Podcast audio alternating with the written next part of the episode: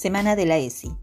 En esta semana, en todas las escuelas, pondremos una vez más a trabajar a nuestros chiques con sus fibrones, plasticolas y tijeras para difundir, como hace ya años, la importancia de la educación sexual integral. Pero también creemos que la ESI no es solo una efeméride. La ESI es una de las leyes del sistema educativo más necesarias. Es una ley que debe hacerse carne en todas las instituciones, en todos los niveles desde SUTEBA les invitamos a seguir profundizando sus experiencias con la ESI en las aulas, en los pasillos y en la comunidad. Te recomendamos oír a las chiques, saber qué piensan de la ESI, que puedan sugerir propuestas de temas a trabajar y cómo.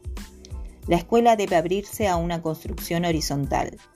Allí, entre todos, encontraremos el rumbo para empezar.